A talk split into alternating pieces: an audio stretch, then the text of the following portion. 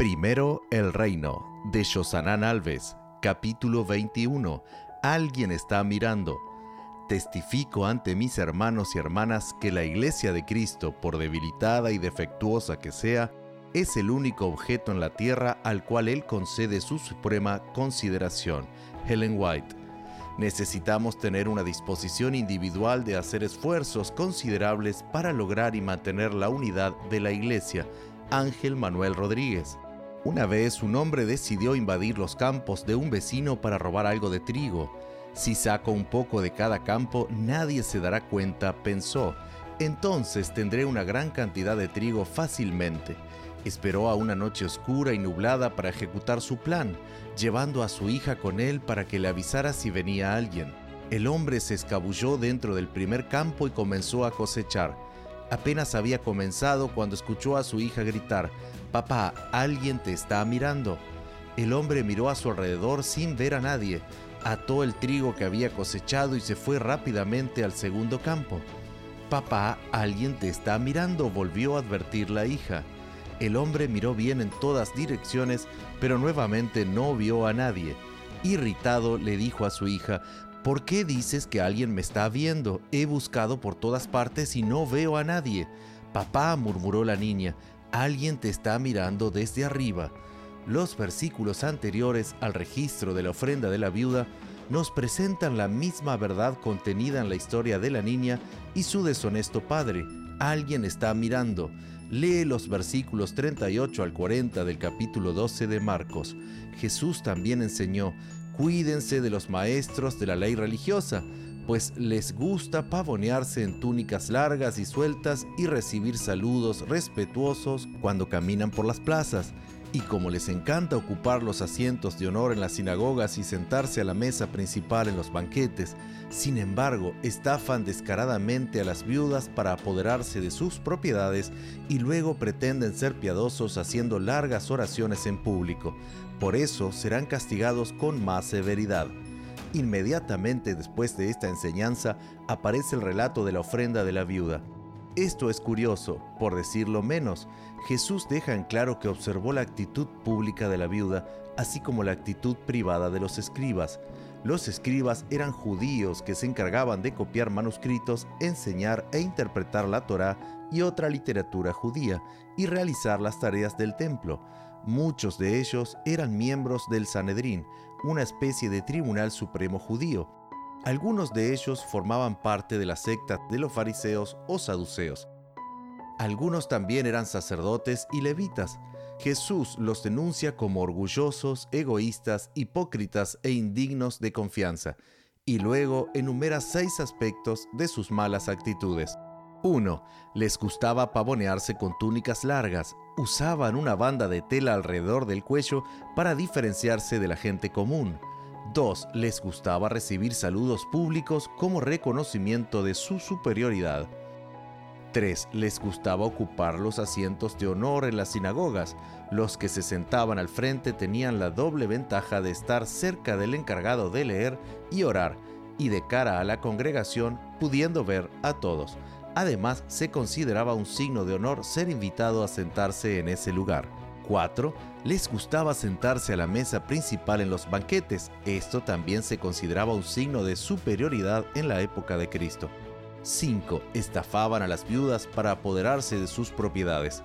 Los fariseos ejercían gran influencia sobre la gente y la aprovechaban para servir a sus propios intereses. Se ganaban la confianza de viudas piadosas y les indicaban que era su deber dedicar su propiedad a fines religiosos. Habiendo conseguido el dominio de su dinero, los astutos maquinadores lo empleaban para su propio beneficio. 6 trataban de justificarse con largas oraciones. En Mateo 6, 6 al 8, Jesús ya había denunciado la práctica hipócrita de hacer oraciones largas y audibles en público para llamar la atención. Estas prácticas de los líderes religiosos de la época de Cristo eran ampliamente conocidas por todos, y Jesús, aun conociendo sus actitudes, felicita a la viuda por llevar su ofrenda al templo, recursos que serían administrados por ellos. El teólogo Elwood Sanner incluso incita nuestra imaginación con la pregunta, ¿Podría esta pobre viuda ser una de aquellas estafadas cuyas casas habían sido arrebatadas por los escribas? Desde un punto de vista humano, muchos le habrían aconsejado que guardase su pitanza para su propio uso. Puesto en las manos de los bien alimentados sacerdotes, se perdería de vista entre los muchos y costosos donativos traídos a la tesorería. Pero Jesús entendía el motivo de ella ella creía que el servicio del templo era ordenado por Dios y anhelaba hacer cuanto pudiese para sostenerlo. A lo largo de mis 20 años de ministerio he conocido a personas que afirmaban que no podían devolver los diezmos y las ofrendas porque no estaban de acuerdo con la forma en que la iglesia usa los recursos, con el estilo de vida de algunos pastores o porque no percibían transparencia en el uso de los recursos de la iglesia. Siempre que hablo con personas que traen sus preguntas, les respondo que también me he hecho preguntas similares. No está prohibido tener dudas y preguntas, la gran cuestión es decidir qué hacer y cómo actuar cuando surgen. La historia de la viuda me ayudó a comprender este punto. Jesús acababa de cuestionar la actitud de los líderes religiosos y a continuación se encontraba en el templo felicitando a la viuda por entregar la ofrenda a estos líderes cuestionables. Jesús nos enseña que, si esperamos actitudes correctas de las personas, debemos actuar correctamente. Martin Luther King Jr. dijo, un gran peligro para nosotros es la tentación de imitar a las personas a las que nos oponemos. A menudo queremos enseñar valores correctos con actitudes incorrectas. Queremos defender la verdad yendo a las redes sociales para hacer acusaciones. Queremos cambios profundos con represalias. Esto incluso puede ser alentado en el entorno social problemático en el que vivimos, pero debemos mirar la palabra de Dios y comprender que los valores y los principios del reino de Dios son diferentes de los valores y los métodos del mundo. Pero podrías estar preguntándote, está bien pastor, pero ¿cómo debo actuar cuando no estoy de acuerdo con la forma en que conducen las cosas en la iglesia? Esta es una pregunta tan importante que me gustaría responderla con una cita de la profetisa Helen White. Algunos han estado descontentos y han dicho, no pagaré más mi diezmo, porque no tengo confianza en el modo en que se manejan las cosas en el centro de la obra. Pero ¿robarán a Dios porque les parezca que la dirección de la obra no es correcta?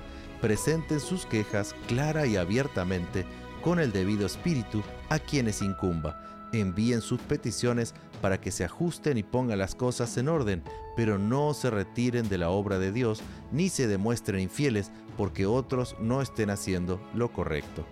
Esta cita nos enseña cinco cosas muy profundas. Uno, La decisión de ser infiel por percibir que se están haciendo cosas malas con los recursos de la iglesia es considerada por Dios como un robo. 2. Presenta tu queja.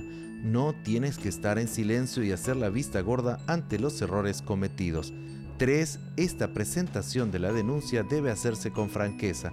Franco es alguien que es sincero y no esconde su pensamiento. La franqueza es una virtud, pero como otras virtudes, Satanás puede convertirla en un defecto. Algunas personas parecen querer llamarse a sí mismos francas, alegando que dicen lo que piensan a quien quieren y en el momento que quieren. De esta forma la franqueza se vuelve destructiva. 4. Para que la franqueza sea una virtud cristiana, debe presentarse con el debido espíritu. No sería un error añadir con el debido espíritu cristiano. Ora antes de presentar la queja, pídele a Dios que ponga amor en tus palabras y te dé sabiduría al presentar tus cuestionamientos. Ponte en la posición de alguien que quiere ayudar y no destruir. 5. Presenta las observaciones a personas competentes. Podría agregar, no ventilarlas en las redes sociales. No sigas el espíritu revolucionario de la época que enseña que la exposición es la única forma de resolverlo. Los que están liderando la causa de Dios han dado lo mejor de su vida por la causa de la cruz, pero a su vez no son más que seres humanos imperfectos y sujetos a errores voluntarios o involuntarios. Lo más importante es admitir estar equivocado cuando las explicaciones presentadas lo demuestren. La cita concluye diciendo, pero no se retiren de la obra de Dios ni se demuestren infieles porque otros no estén haciendo lo recto.